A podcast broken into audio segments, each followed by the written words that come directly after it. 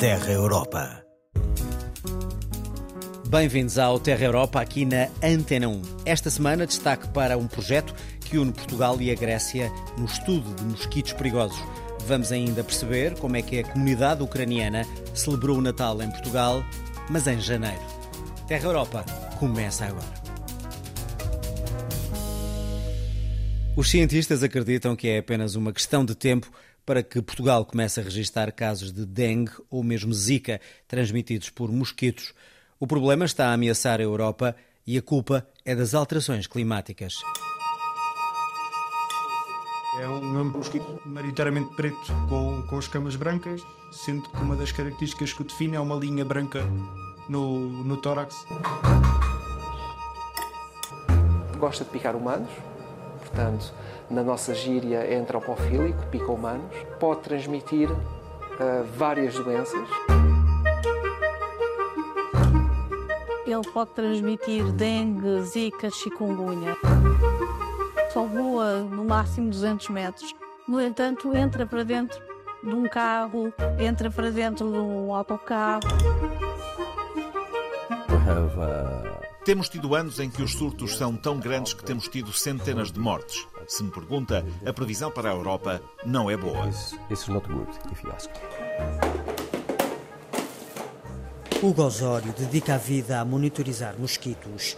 Há um extenso trabalho de triagem, de análise e de estudo detalhado desta pequena espécie. Mas antes disso, é preciso primeiro caçá-los. Estamos a abrir uma armadilha de mosquitos adultos profissional para a colheita de mosquitos. Ela vem uh, compactada dentro de um saco, precisa de estar ligada a um ponto de luz. Ela é colocada geralmente no solo, mas também pode ser colocada e pendurada numa árvore. Nós temos os sacos de colheita, vai ser o local onde vão ficar os nossos insetos. Elas têm uma ventoinha que aspira. Os mosquitos que estão nas, na proximidade vão se sentir atraídos pelo aspecto visual da armadilha e vão ser aspirados. Há 300 técnicos no terreno que capturam mosquitos em Portugal. Numa década, a plataforma Revive, uma rede de vigilância de vetores do Instituto Ricardo Jorge, já pesquisou quase 500 mil mosquitos. Portanto, estes, estes já, já foram congelados, não é? Estão na fase de processamento. Estes aqui são da região do Algarve. A larga maioria das 45 espécies detectadas em Portugal é inofensiva, mas há três que preocupam e que transmitem doenças como o dengue ou o zika.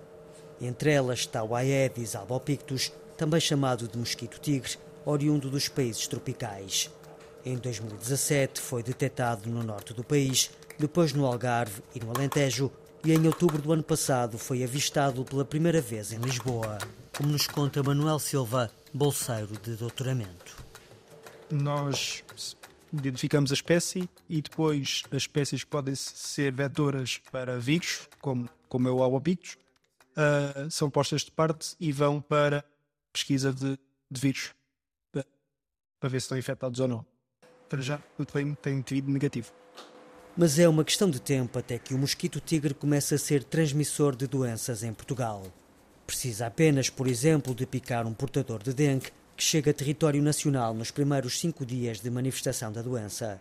Fica imediatamente infectado e uma semana depois passa a ser transmissor, como explica Maria João Alves, investigadora no Centro de Estudo de Vetores do Instituto Ricardo Jorge. O exemplo de França. Em França, um mosquito tinha sido detectado pela. Este Aedes albopictus tinha sido detectado pela primeira vez em 1999. E o primeiro caso de dengue autóctone em França, que foi um, foi em 2010, foram 11 anos depois. O principal responsável já está identificado e quem lhe aponta o dedo é Aris Contoes, do Observatório Nacional de Atenas, na Grécia. Is because climate change uh, has é porque as alterações climáticas estão a mudar a paisagem e a paisagem está a ficar muito favorável para os mosquitos viajarem e viverem nessas áreas e ficarem por lá durante longos períodos. Na verdade, no ano passado tivemos 120 ou 130 mortos por causa do vírus do Nilo Ocidental, na Grécia. 120 or 130 deaths from uh. A pensar nisso, nasceu na Grécia, em Atenas, o sistema WEA, já usado por seis países. Uma plataforma que utiliza potentes ferramentas de observação geoterrestre para prever com antecedência de um mês possíveis surtos de doenças transmitidas por mosquitos. O sistema é tão detalhado que consegue antever em que localidades de uma dada região há condições para um surto.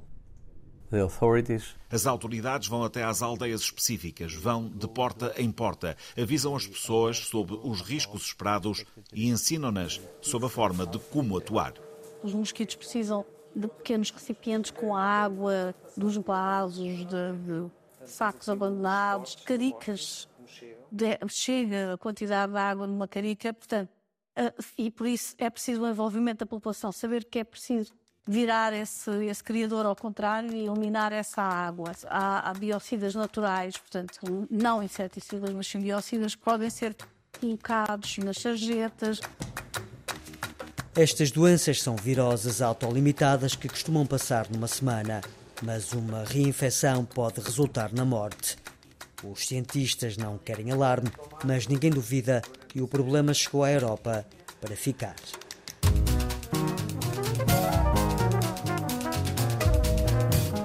No ano passado, o presidente da Ucrânia decidiu cortar com a tradição da Rússia e mudar a celebração do Natal para 25 de dezembro. Apesar disso, a comunidade ucraniana em Portugal juntou-se em Lisboa para assinalar esta data sagrada, mas em janeiro. João Damião.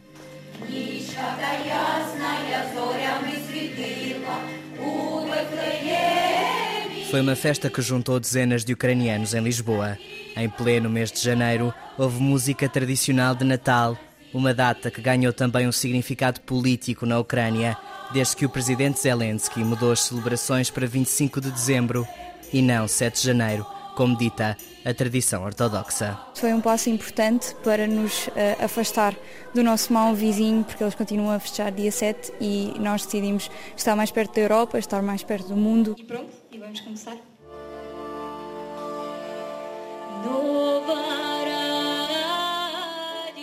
A banda de Marta Ivanotsko, luso-ucraniana de 18 anos, também atuou nesta tarde de 14 de janeiro, segundo o calendário juliano, o primeiro dia do ano e o fim da época de festividades.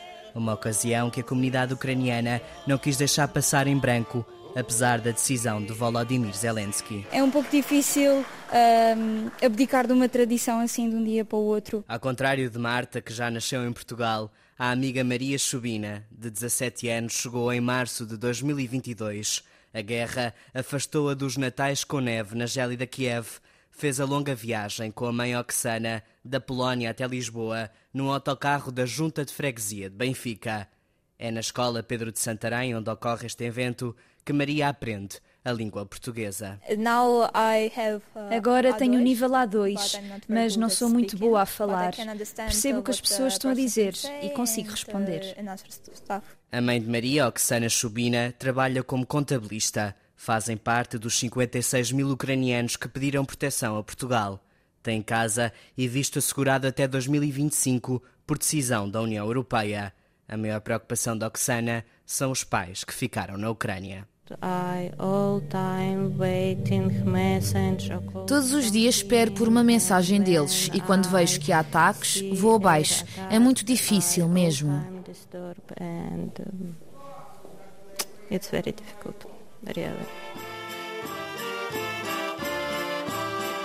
Foi uma festa que mostrou a união entre os ucranianos que vivem em Portugal há décadas e aqueles que chegaram desde 2022 para um povo que enfrenta há quase dois anos uma invasão e, por isso, mesmo no Natal, não larga a política. O que é que gostavas mais de receber neste Natal? Receber uh, fim da guerra. Sim.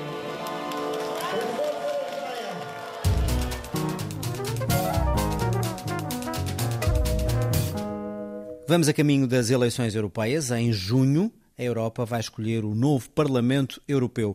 Por isso, continuamos a perguntar a dezenas de jovens em Portugal o que fariam na pele de um eurodeputado.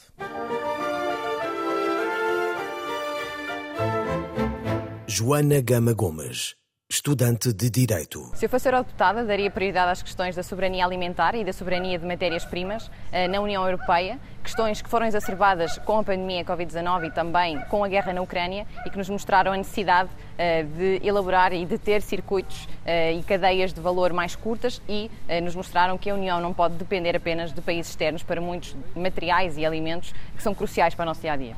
E fazias muito bem, Joana, porque a autonomia estratégica aberta é fundamental. Carlos Zorrinho, eurodeputado PS, Grupo Socialista e Democratas. Eu sou a favor da interdependência, da colaboração, eh, da abertura, não do fechamento. Mas para que os países possam colaborar, é preciso que sejam soberanos, é preciso que tenham também a sua própria independência para que haja uma colaboração mais ativa, mais saudável e mais produtiva para todos.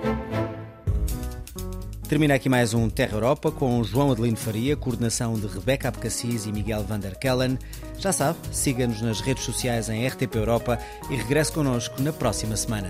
Até lá, fique com a Antena 1.